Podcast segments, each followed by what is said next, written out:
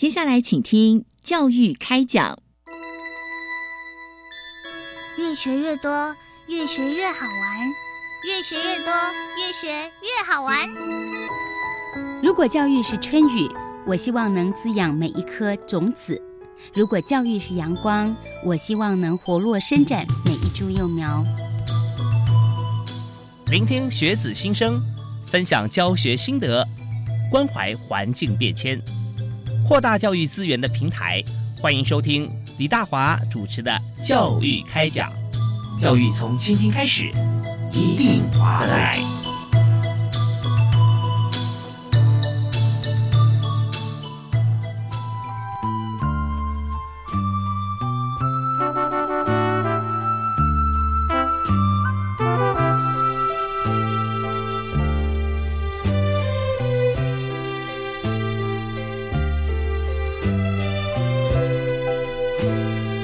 亲爱的听众朋友，大家晚安！非常欢迎您锁定国立教育广播电台收听《教育开讲》，我是李大华。我们在今天节目里面要，和大家来探讨这个议题啊，真的可以说是从人类发展到现在啊，在不同阶段都会碰到，也就是霸凌这件事情啊。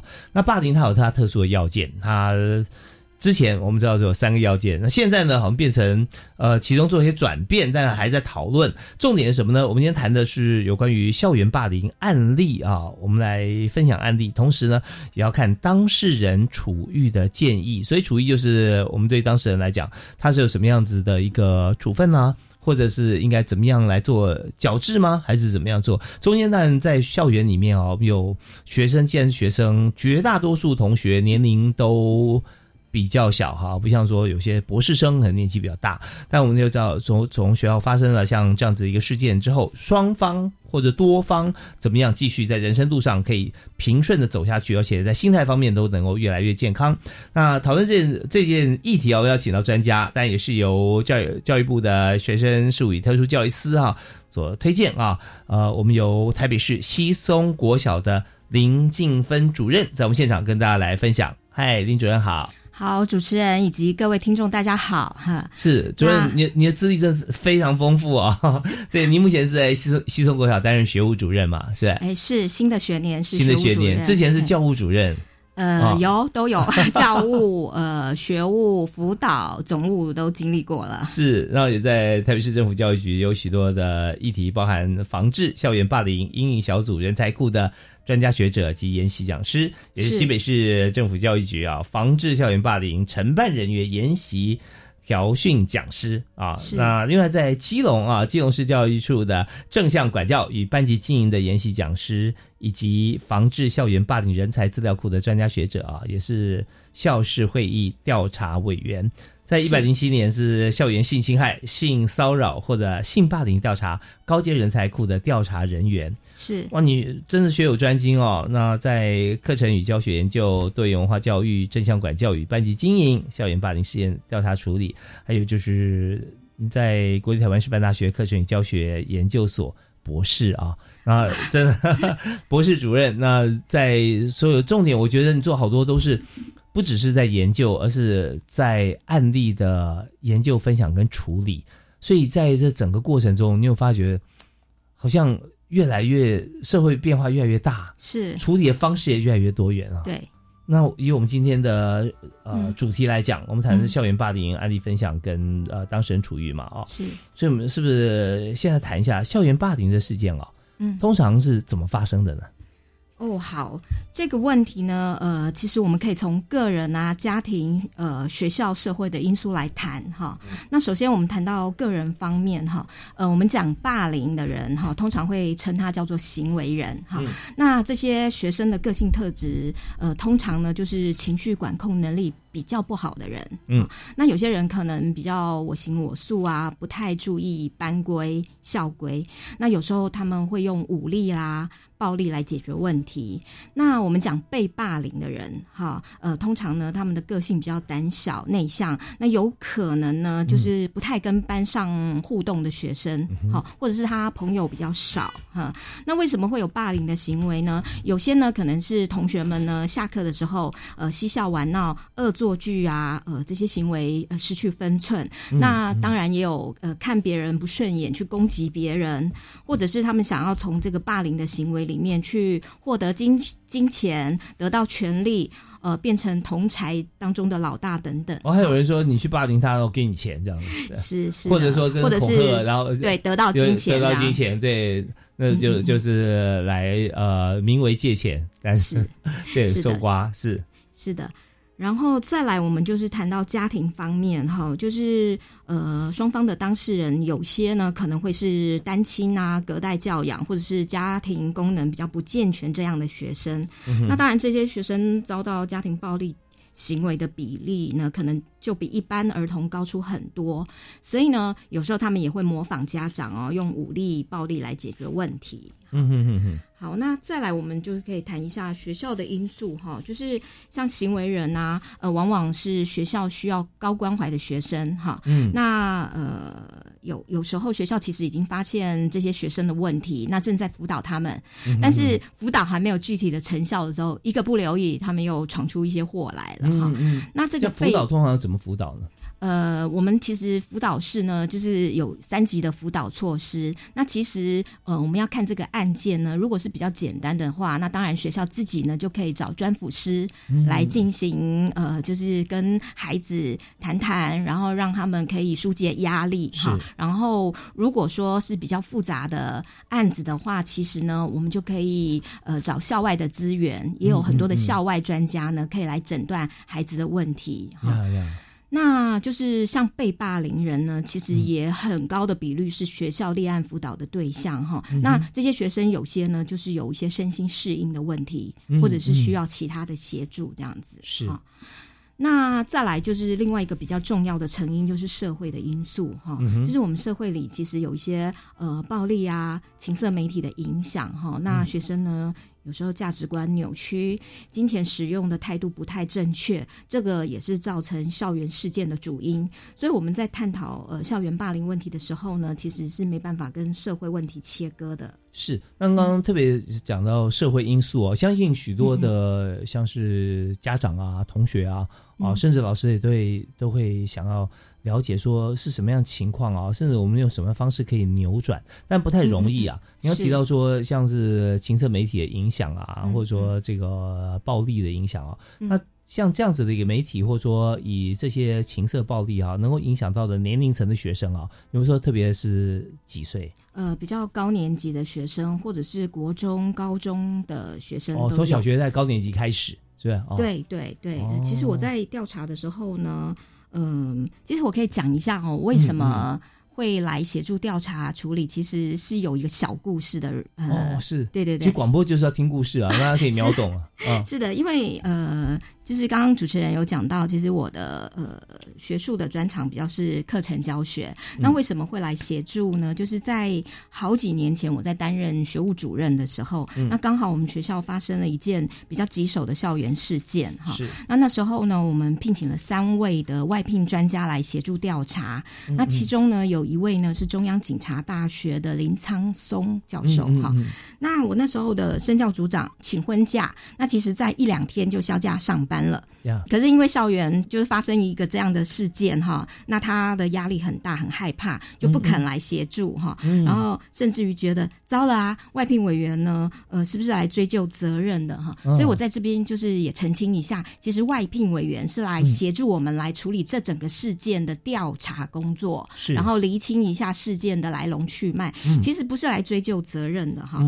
那那时候我的其他的组长其实也很害怕，因为我们学校没有出发生过这样的事哈，所以他们也不敢来协助，所以只好主任自己一个人把所有的工作都包下来了。是你描述的大概是什么样的事情？大家都没碰过。呃，就是呃生对生的。生对生的那个校园事件啊，哈、那当然啦、因为家长的身份特殊，那所以其实全、哦全校都有一些压力哈。是那呃，后来呢，就是大家可以想到的所有的联系家长的工作啊，文书工作，就嗯都在主任的身是，上嘛。全部是你一个要扛起。对对对，所以后来这就让教授印象很深刻哈。他嗯因为我可能就因为这样的原因，然后他就发现我做事好像很认真负责，然后也井井有条，嗯然后敏锐度也还蛮够的哈。所以这整个案子结案之后呢，教授就邀请我说：“哎，要不然未来呢，如果有时间，可不可以来协助调查？”所以呢，我就跟着教授学习，然后从培训完成之后呢，就是刚开始呃是调查小学的，后来国中啊、高中。高工高职都有，就是累积了非常多的学校的处理经验。那后来呢，除了台北市之外，也加入外县市的调查工作。但外县市都是棘手的师生案哈。那所以从我的例子，就是告诉大家说，其实。危机就是转机，哈！我们生活当中其实会遇到一些困难呐，那反正勇敢的往前走就对了，哈！就是因为我们不理解、不认识校园霸凌，所以才会感到害怕。那其实不用害怕，呃，但是要小心谨慎的去处理。呀，那所以累积了这么多的这个经验之后，就是发现呢，呃，就是回到刚刚那个问题，就是怎么样的孩子会受这个呃媒体的影响呢？其实都有。国中高就是就我这个累积的这个处理经验，其实国中、高中、高工、高职其实都会。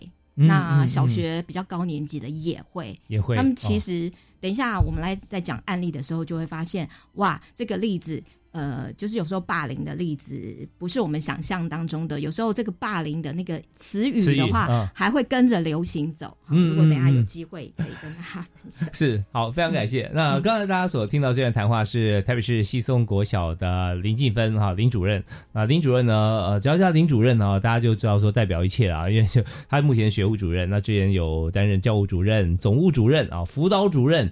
还有刚刚我们提到说，因为我提一个问题啊，就是说以我们看到因为社会上色情、暴力或其他方面啊，对于学生的影响，那提他提到从小学中呃高年级开始到了国中、高中啊，那但是我们知道说介绍他的时候，他的身份是国小的主任呐，但刚刚有提到从第一次处理这个校园霸凌事件的时候啊，一个人哈先挑起 呃所有人的工作，那接受外部的这个资源哈，教授啊，景大教授啊。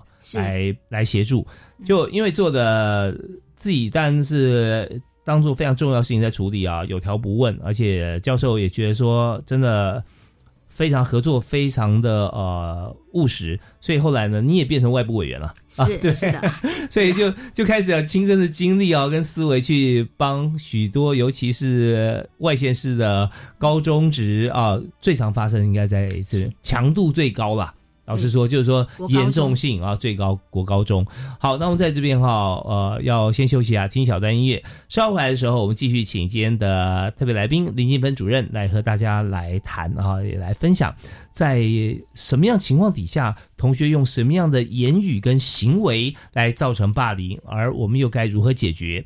在面对跟解决事情上面，有哪几方的人物？必须要通力合作啊！那包含学生家庭的背景这方面有很多特殊性。我们休息一下，继续来请教林静芬老师。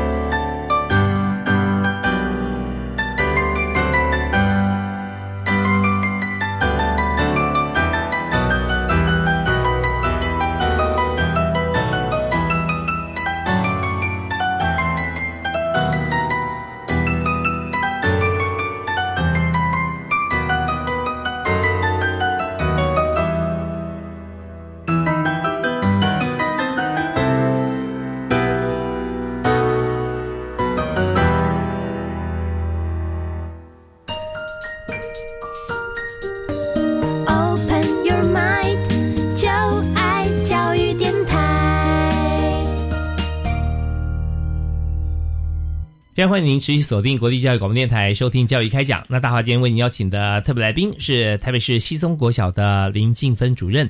那林主任目前是负责学务，但在此之前他负责所有其他的各方面的总务啊、教务啊、辅导。但是一直不管怎么样转换自己学校的部门跟工作哈，他一直在做的事情就是来支援哈，也是实际上给大家很多协助在校园霸凌方面哈，呃。来帮助不同的学制的学校啊，包含同学师生。那这边林主任，我们要和你请教，就是说在校园当中啊，学生跟学生或者老师跟学生之间的互动，什么样情况会涉及到霸凌？特别是老师跟学生之间，大家好像很难理解。好。那这个问题，我们其实可以从霸凌的类型跟霸凌成立的要件上来看，哈，就可以判断呃哪些行为有可能涉及霸凌，或者是否达到霸凌的程度，哈。是。那首先我们讲到呃呃有关于校园霸凌的类型，最常见呢大概就是有像关系霸凌、哦肢体霸凌、网络霸凌，还有言语霸凌等等。那呃不知道主持人你有没有听过关系霸凌？关系霸凌就是在呃生活当中或职务上的关系，对不对？身份有啊，职场霸凌很常见啊，常常。对对。我发觉说职场霸凌啊，这个大家活下来几率高哈，比在学校多。那是因为人格已经发展成熟，特别是法律方面可以在背后当支柱嘛，对不对？是是是。呃，其实只要有人类的社会，几乎都有霸凌啦。嗯，那我们就是常常呃，实物调查的时候，家长都会问什么叫关系霸凌？哈，那个关系霸凌呢，其实是集体的排挤某一个人，让这个人感到孤立无援。好，也就是说，让这个人的人际关系受阻的一种类型。那这样霸凌的方式很常见，但是很容易被大家忽视。哈，呀，因为太常见了，大家就习以为常。是的，是的。然后再来，我们呃，就是常呃常听到的，就是肢体霸凌，好像推撞啊、殴打、攻击、抢别人的财物，这些都涉及霸凌的行为。那这个类型呢，大概是最让孩子恐惧的校园不当的那个偏差的行为。是哈。那另外，因为网络的崛起啊，借由网络像 FB。I G Line 这些群组来散播谣言哈，那在网络恐吓威胁的这个网络霸凌的类型，因为这个类型散播的速度很快，管道也很多，所以对孩子的杀伤力呢也是最大的哈。嗯，是，所以说这三种哈，让大家会觉得说，去我们我们就要了解说，在霸凌的这个类型方面哈，我们可以了解它。那包含像是有的时候啊，我们除了呃，网络霸凌方面哈，网络通常哈，嗯，它也伴随很多复合性，包含说像是言语啊，是的，对不对啊？这些是的，也可以跟大家来谈一下。好啊，就是言语霸凌，其实我们很熟悉哈，包括呃讥笑、谩骂啊，口语恐吓、威胁，或是帮别人取绰号哈。是。那大家其实不要小看这个取绰号这件事哈，有时候它会造成学生。的心理创伤，其实我们是不太能理解，就是为什么这些心理创伤会让他们产生一些自残的行为哈。那早期我们在调查言语霸凌的时候，我们大概听到的取绰号，大概就是呃胖子啊、肥猪啊，或说别人是笨蛋啊、白痴这些绰号。那后来呢，就是近期我们在调查的时候，就是发现比较中性的绰号呢，也会被归类为言语霸凌哈。一些中性，那我们刚开始很不解，就是这些中性的绰号怎么会造成学生这么大的行为反应啊？甚至于有自残的行为。就用我刚刚提的举例这些，对对对，哎，那呃，详细的跟学生访谈访谈之后，我们才发现后来背后其实是有原因的哈。像我举一个例子哈，像。举考这个词，它本身是一个名词或者是动词，它并没有负面的贬义的意涵。是，但是呃，有一个学生哈，他就是我们发现他本身肠胃不太好。嗯，那因为连续吃了一两次学校呃福利社的举考饭，后来他就是跑了好几次的厕所去拉肚子。那同学看到他这样子，就帮他取了一个举考的绰号。那每每讲到相关的话题，他就用“举考”，他们就用“举考”这个词来取笑他。那一天好几次，而且持续了好长的一段时间，让他非常的痛苦。后来呢，他就用美工刀去割他自己的手腕，然后这样真的好伤心哦。那所以，我们从上面这个例子可以知道，说取绰号这件事，重点其实不是名词本身，而是这个词背后呢意有所指的这个讥笑啊，没有同理心。嗯嗯嗯，所以这个情形，我觉得我们呃学校的老师啊、家长们，其实应该要多留意。对，其实这个让老师可能都会第一时间不知道发生了什么事。是，对，然后是的，但是学生他的心，他他也不会想跟老师多做解释啊，因为这已经就就不想，他觉得这是一个很很严重的伤口。他不想再去触碰它。嗯而且有时候我们也发现说，这是属于在以社会化的过程当中，包含同学在、在这个学校里面学习啊，就你努力去争取什么呢？就是一个 credit 啊，就是说你在在别人面前你的形象啊。嗯，嗯那么就发觉说，今天你不管做的再努力，帮助再多的人，或者说你功课再怎么认真用功，行为再循规蹈矩，但是只要有一个人开始帮你取个绰号，然后开始发笑，就发现说你做所有事情都不能改变这种不堪啊，或者说在你自己觉得重视的人面前不断取笑你，嗯不知道你就嗯。问为什么叫他举考啊，然后你就嗯嗯。大家再做一次解释，所以都是伤害，是，所以回家的时候他不知道他能做什么，是除了伤害自己以外，好像没有没有什么什么出口哈。是是，同学小看了他心里的这个创伤，呵因为这是取笑他拉肚子。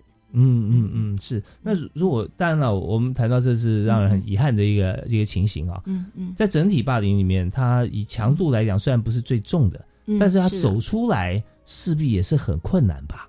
是是的，嗯这个就是需要学校的辅导单位，可能就是要持续的哈，就是运用外部的一些资源来协助孩子慢慢的去走出这些创伤。是。好啊，那我我们稍后有案例的时候，我们再请这个呃主任来跟大家分享啊。当然，我们也想要说在，呃校园霸凌这件事情啊，嗯。我们还是评断霸凌有它的标准嘛啊，是。到底要有哪几个要素啊，才构嗯。成霸凌呢？好，那实务上在判定是不是成立校园霸凌呢？我们呢是会让学校的这个防治霸凌的因应小组所有的成员集体来判定哈。嗯然后我们会从呃以下四个要件来做判断的基准哈。好，第一个，我们会呃观察一下他这个行为，学生的偏差行为是不是符合准则上面的这个贬义、排挤、欺负、骚扰、戏弄这些行为的太阳。好嗯嗯那再来呢，有没有故意伤害的企图？哈、嗯如果是临时起意的单一事件，通常呢，呃，就是应应小组不会判定有故意的企图。哈、嗯那但是如果整个事件呢有一个主导者哈，刻意要其他的人不要理会某人，或是叫别人去欺负啊、伤害某一个人，嗯。那这就会符合故意伤害的要件。哦，是。对，关系霸凌的故意伤害，是的，是的，嗯呃，然后再来第三个要件，是不是造成学生呃生理、心理的损害结果，嗯或是有没有影响呃学生正常学习活动的进行？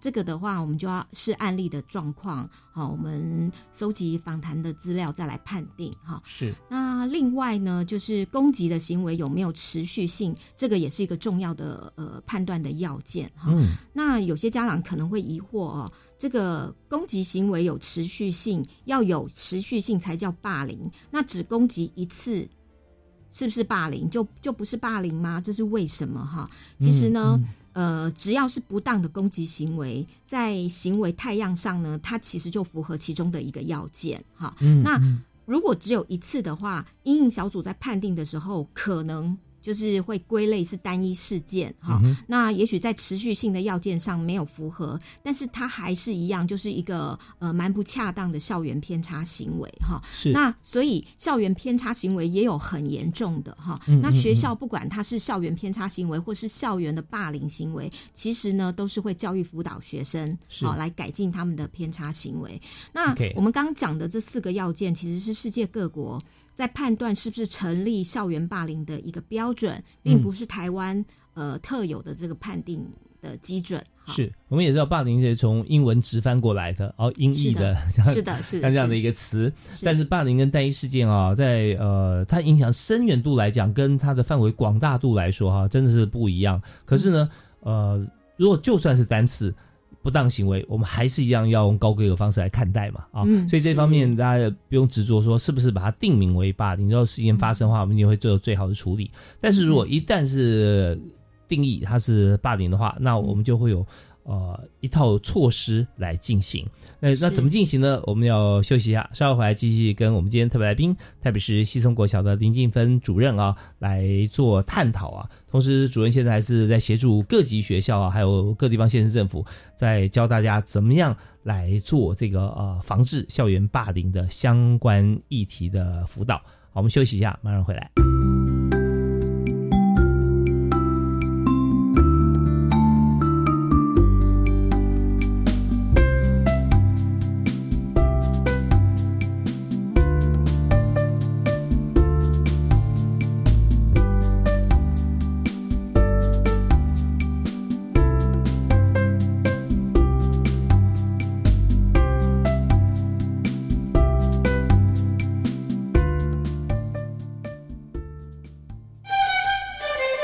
想学韩语吗？你想了解韩国的多元文化吗？多丽老师来帮你喽！ 여러분 안녕하세요. 저는 또리입니다.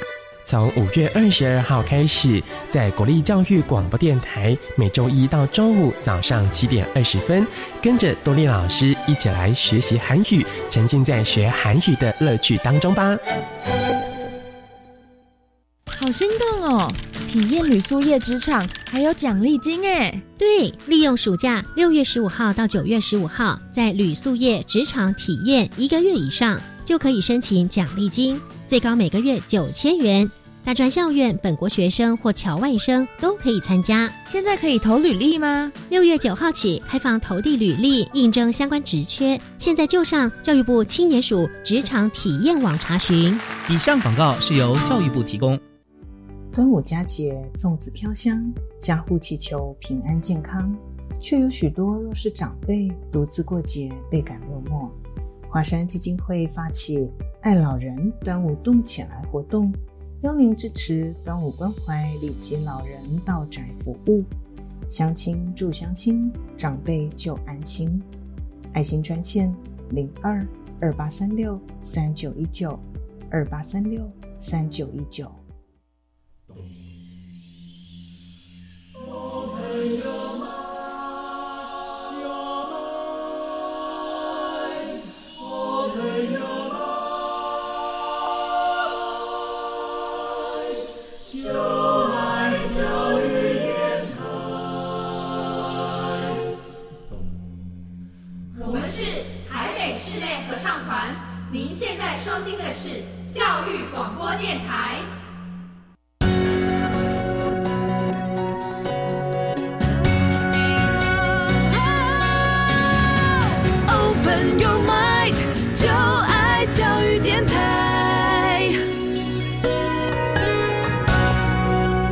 欢迎您继续锁定国立教育广播电台，收听礼拜一跟礼拜二晚上七点零五到八点为您播出的教育开讲，我是李大华。我们在今天节目里面，我们谈的是校园霸凌如何防治啊，这是非常重要的事情。我们除了这个事后，我们来做一些这个呃事件的处理以外啊，那事前。的防治也是很重要，但当事情发生之后啊，那当事人该怎么样来这个进行，像是辅导啊、处遇啊这一方面，我们也会在今天请我们的特别来宾，台北市西松国小的林静芬主任林博士来跟大家来一起来分析。嗨，主任好。嗨。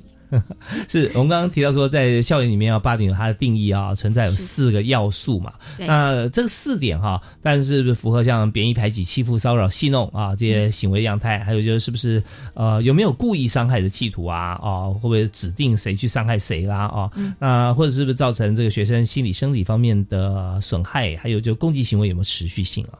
那我想请教，就是说，是不是四个要件里面只要有一项符合，它就是霸凌呢？不是，要四个呃要件完全都。符合完全都符合，对，是。那如果说这个只有单次的话，我们属于单次行为，但它也是很严重的行为哈。那学校也会处理，这处理的过程不太一样嘛，是吧？呃，是。那像呃国高中的话，其实就会有一呃学生的惩戒的问题，嗯，比方说呃记警告啦、记过之类的。可是呃据我所知哈，就是我们当然我们是教育机构，我们希望呢、嗯、呃。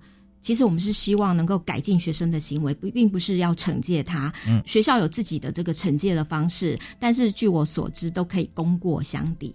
嗯嗯。所以，如果其实是校园的这个行为人的话，不管是家长哈，或是老师，或者是学校，其实我们都希望他能改进哈。所以，即使比方说被记了一个警告，那还是希望。借由这个功过相抵，让孩子呢、嗯、能够正向的去呃看待他的行为，然后去改进他的行为。是，所以说这边就给予学生机会吧。哦，是的，都是给机会。有时候就他做这些事情呢，他可能不是自己愿意，而受什么影响，或者被周边感染啊。是，那这些，所以在一次如果说比较人数比较多的一个集体行为里面，嗯、我们还会再细分哪一些的轻重。之别，对不对啊？是，那也会用不同的处置方式。嗯，所以我们在今天也谈到，刚刚有提到持续性啊，哦，还有就之前我们会把这个视力不对等也列入里面。我们在节目里面多次谈到霸凌的时候，讲说，哎，会不会说呃强凌弱啦，大欺小啦，众暴寡啦，就人数多越少？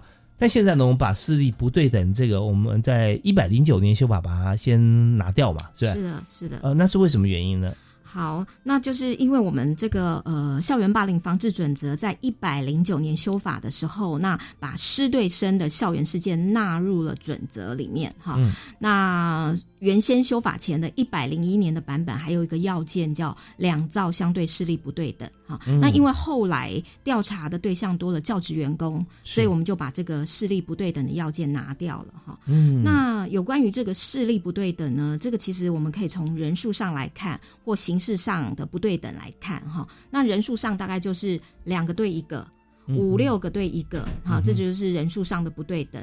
那形式上的不对等呢，就是可能有一方是带头的老大，那他有一些小跟班，嗯哦，或者是虽然是一对一，但是其中呃有一方是班上比较有发言权的人，嗯。像班级干部，哈、这也会构成形形式上的这个势力不对等的这个要件，哈、嗯嗯那呃，其实世界各国，尤其是一欧美国家，多半都有势力不对等这个要件，哈、是。有这个要件才构成校园霸凌。但是我国一百零九年修法之后，其实删除了这个要件哈。嗯。那最近也有重新在探讨这个要件是不是要再纳入准则里面哈。所以那个删除是因为有师对生把它纳入，可是师对生，呃，他当然是视力不对的嘛，对。是的，是的。对，那、但是呃，如果师对生，我知道现在在讨论是说，呃，除了师对生之外，嗯嗯还有学生对学生呢、对对不对？大部分大部分嘛对生，对嘿生对生的话，那这还是一个要件啊。对，那师对生的话就，就因为我们要所有都符合嘛。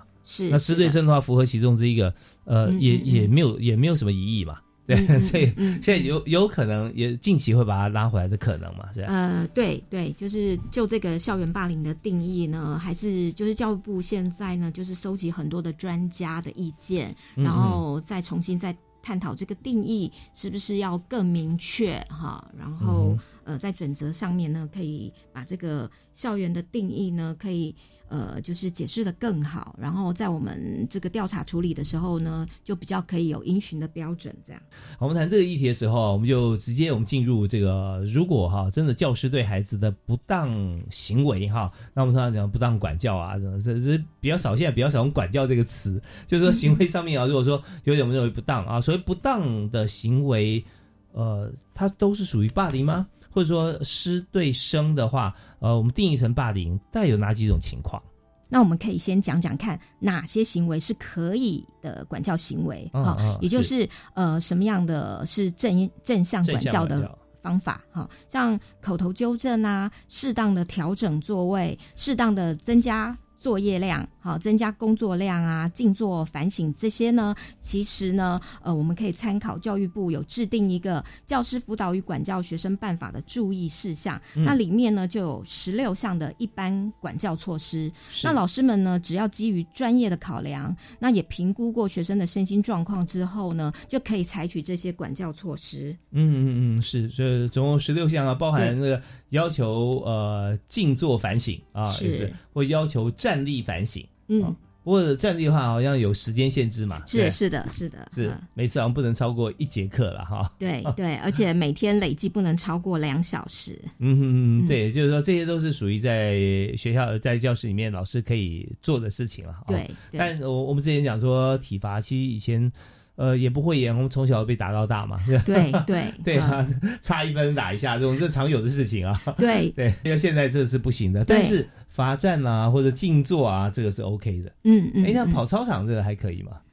跑操场如果是呃，就是适当的这种运动的那个的，当然我们不会把它归类是违法体罚。嗯嗯嗯。那但是超出的，像用竹子啊、教鞭嗯来打学生，或是罚交互蹲跳、波比跳，那这些就是不当管教、违法呃处罚的行为了。OK，好，所以呢，当然我们有有相，嗯我们也相信这个教师在处罚的时候，本意啊，就希望借由像这样子的一个呃处罚啊，嗯能够让学生反省。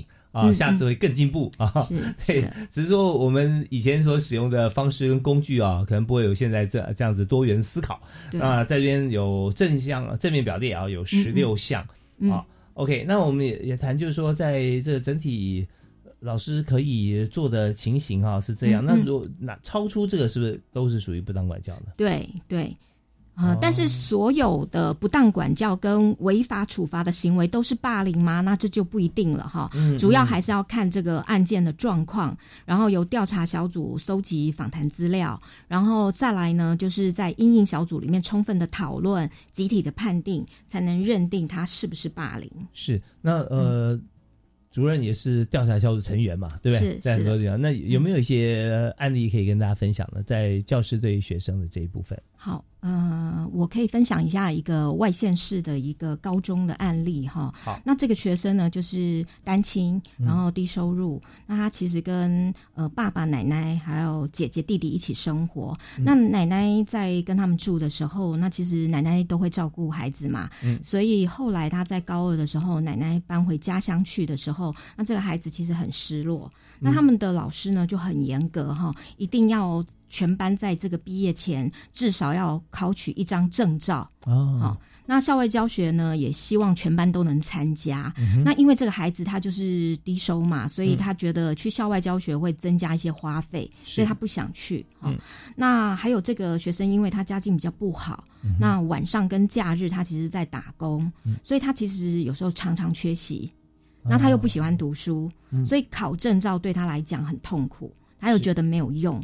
可是偏偏老师呢又要全班同学都去考证照，好，嗯那这个同学呢，他不想要去考试，所以老师呢就是请班上同学呢可以多多的关心他，提醒他一定要去考，所以给这个孩子带来了蛮大的压力哈。嗯那其实这个老师的用意呢是很好的嘛，他希望学生呢就是毕业前可以带着一些技能，对。哈。但是他比较严格，所以给学生很大的心理压力。嗯。那当然再加上呃，就是生活里面没有奶奶可以倾诉，嗯。那爸爸又很忙，嗯。所以呢，他后来到药房去买老鼠药自杀。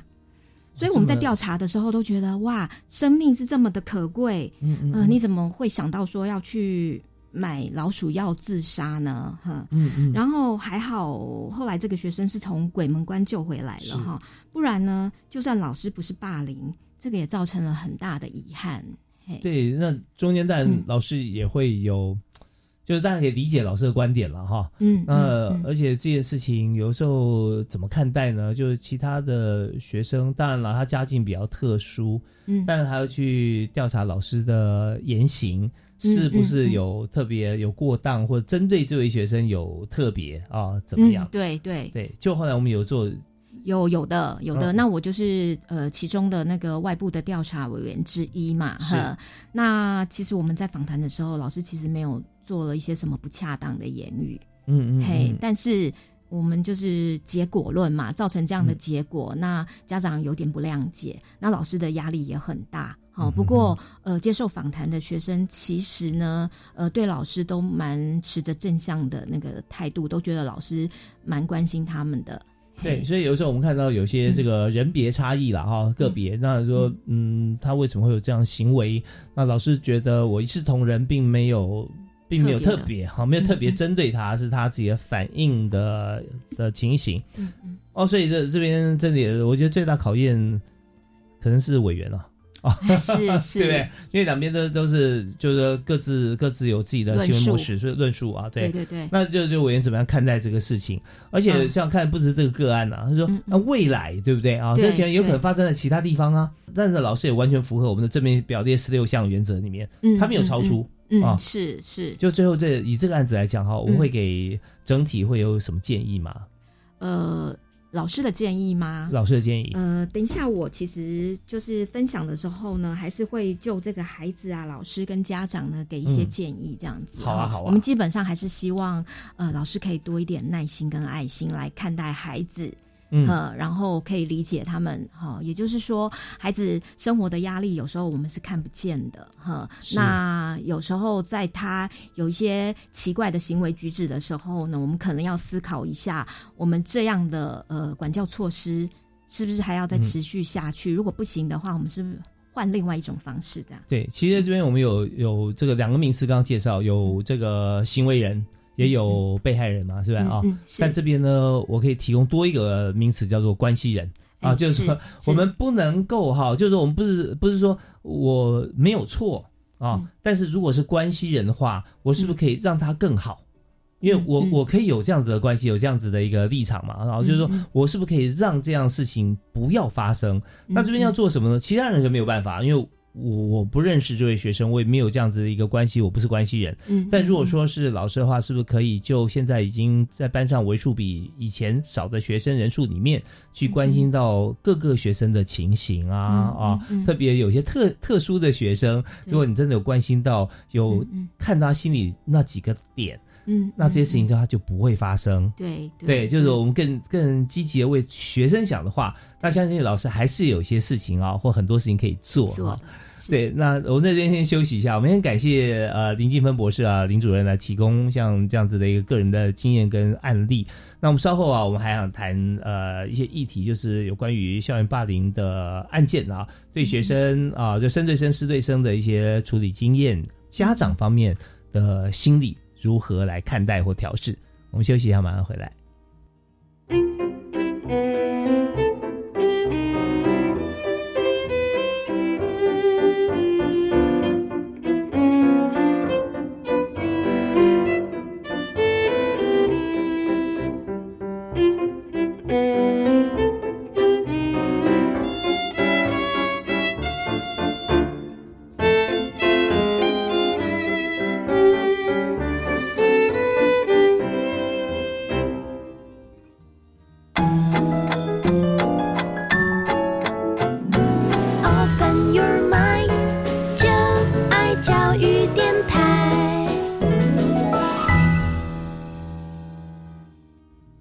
欢迎您持续锁定教育广播电台，收听教育开讲。我们在礼拜一跟礼拜二晚上这个时段啊，七点零五到八点，每个星期准时为您来播出。我们提示许多教育现场的第一手资讯，还有教育教育政策在推动的过程当中推行的这个呃各个面向有哪些是大家不知道啊，我们要了解。那又有哪些是我们现在进行好几个阶段，我们最新的做法是如何？像今天我们谈的是校园。霸凌防治，像这一部分啊，听起来好像就是一个交战守则啊，好很很八股的议题啊。事实上，我们也知道，过了那段时间，出了校园，不表示校园事情跟你没有关系啊。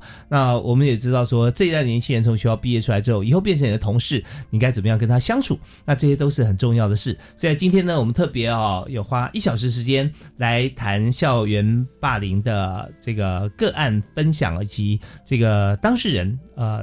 我们怎么样对他的处遇来做建议？那能够做建议的这个人哈是非常重要。就是今天坐在我们的录音室里面跟大家一起来分享啊，是在台北市西松国小的学务主任林金芬林博士。哎，林老师好。好，谢谢主持人。呀，我们刚刚前面有三个阶段，大家都认识了主任哈，这个不但是这个自己做的很好，而且呢，现在还帮助许多学校还有县市政府在谈这个霸凌的防治。嗯那我们刚刚有提到说，在校园里面，除了生对生以外，还有师对生啊，就老师对学生，有时候是不是我的关系啊，是他自己想的，但是老师真的有很多面向是可以做到的。那所以我们在这个阶段哈，我们也是我们节目的最后一个阶段了，想请呃主任来和大家分享一下。那以在校园里面生对生、师对生哈，那还有哪些的状况我们要需要了解或者我们需要去做的？好的。呃，首先我们先谈一下生对生的这个事件哈。那在孩子方面，如果你在学校呢遭受疑似的校园霸凌事件的时候，我们其实不要忍耐，哈、我们要当场的制止同学不恰当的行为，哈、我们可以用比较温和、坚定的态度表达自己不喜欢这样的对待，哈、嗯这样我的感觉很不好哦。那请同学不要这样哈。是那如果同学并没有停止他的不恰当的行为，我们就要适当的保护自己，可以主动的跟师长反映。那回家也要告诉家长。嗯嗯。那如果第一时间如果不提出来后，你就变成自己都觉得你接受了，哦、对对。然后累积了的话，那你就会呃后续的这种那个的话，你就比较会承受不住。嗯嗯。那再来，如果老师呃，如果遇到班上有这样的疑似霸凌的事件发生的话，那我们要积极的去处理哈。首先，我们可以先初步了解一下呃状况。那如果是一般的偏差的行为，其实老师在班上就可以借由辅导的策略，降低双方的冲突。嗯那可能是其中一方道歉，或是双方互相道歉哈，来修复彼此的关系。那当然，如果老师借由他的班级经营跟辅导管教的措施，就能够好好妥善的处理，那基本上就不会有申请调查的阶段了哈。那如果老师发现这件事有点复杂，那我们就要积极的跟家长做联系哈。那我们可以视后续的状况来协助学生跟家长，看是不是要申请呃学校的校园事件的调查。嗯，所以要申请的话，家长要出面嘛，是吧？对，就是要写申请单。哦，是。那家长的话，如果发现孩子在学校有这个疑似霸凌的事件发生，当然我们要先听听孩子怎么说哈，然后问问这个事件的来龙。呃，来龙去脉是怎么样？然后跟老师保持好联系哈。那如果觉得这个我们这个事件要进一步去厘清状况的话，那我们就可以跟学校的学务处来联系哈，看是不是要申请这个校园霸凌事件的调查。那学校就会循法定的程序来开启这个调调查的程序。嗯，OK，好，所以在这边就是在学校里面，不管是生对生还是还是这个师对生的部分，还有家长，那我想说。是在霸凌的状况里面，我刚刚讲说，这个好像是被害人都是以学生为主啊，哈。对对，那有没有可能啊？这但是呃，不知道有没有这种情形，就是说被霸凌的可能是。老师或者家长，也就是说，当这个事件发生的时候，其中一方的家长非常具有 power 啊，他可能是社会的影响力啦啊，或者说地方上的一些一些力量哈，那就自己的这个孩子回家反映之后，就演变成更加复杂，可能就变成家长对老师或家长对家长，嗯，有没有碰过像这样的情形？目前我们那个准则在处理校园霸凌事件的对象的话是。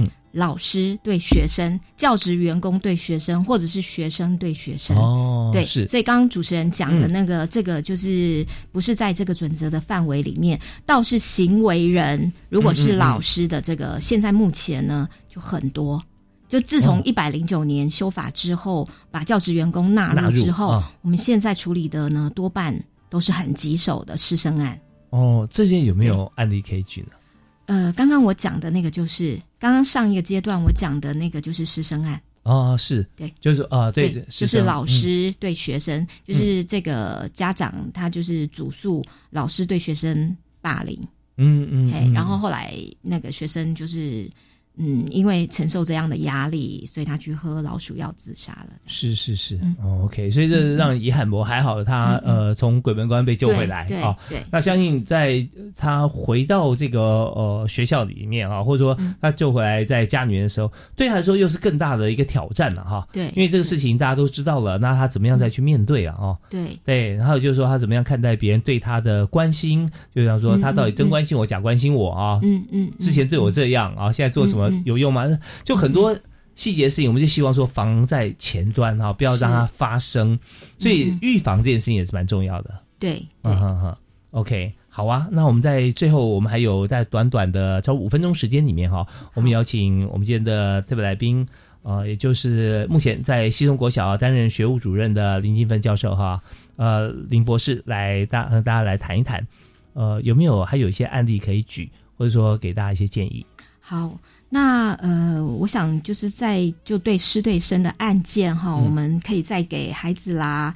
呃，老师或者是学校一些建议哈，像孩子的话一样，如果有什么状况的话哈，呃，回家一定要告诉家长哈。那由家长来跟老师进行沟通哈。像我在协助调查师生案的案件的时候，我常发现呢，其实很多案子是亲师沟通不良产生的哈。嗯，就是前面可能累积了一些呃事件，老师没有好好处理，然后也没有坐下来跟家长好好的沟通，那导致后来。双方的信任度崩盘，然后就演变成校园霸凌事件了哈。当然，呃，具体到底是不当管教、违法体罚，还是霸凌事件，就是还是要启动调查程序，搜集一些相关的资料。让这个阴影小组判定才能知道哈。那老师方面，我相信大多数的老师管教的用意是良善的哈，就是希望我们希望学生能够改进他不好的行为哈。那像刚刚我举的那个例子，呃，老师是希望学生到下一个学习阶段阶段呢，可以带带着一定的技能，所以可能就爱之深责之切嗯嗯嗯哈。但希望老师们记得要用正向的管教措施哈，因为处罚有时候不一定能达到教育的目的哈。我们还是要多一点爱心耐心哈，用鼓励的方式，可能比责骂或是罚写哈罚抄作业来的有效哈。我相信我们专业的老师一定有专业的辅导的策略。来让孩子来改善他的偏差的行为哈。是，如果说他今天需要协助的时候，我们也有一些资源的网站或者团体嘛，是吧？对，是的，是的，哈。那另外就是也要建议学校哈，就是在各项集会或者是相关的课程里面，我们可以去宣导问题解决的相关的技巧哈。嗯那培养同学面对问题的解决能力哈。那像这样的校园霸凌事件的处理，我们也可以邀请一些专业的人员，然后分别进行学生的个别辅导或全校性的辅导，来加强学生的这个法治的教育哈。是的，我们知道学校啊是所有这个出生长大人啊，我们可以说、第二个学习场域啊，就最少是第二个，可能是第三个，因为家庭是第一个。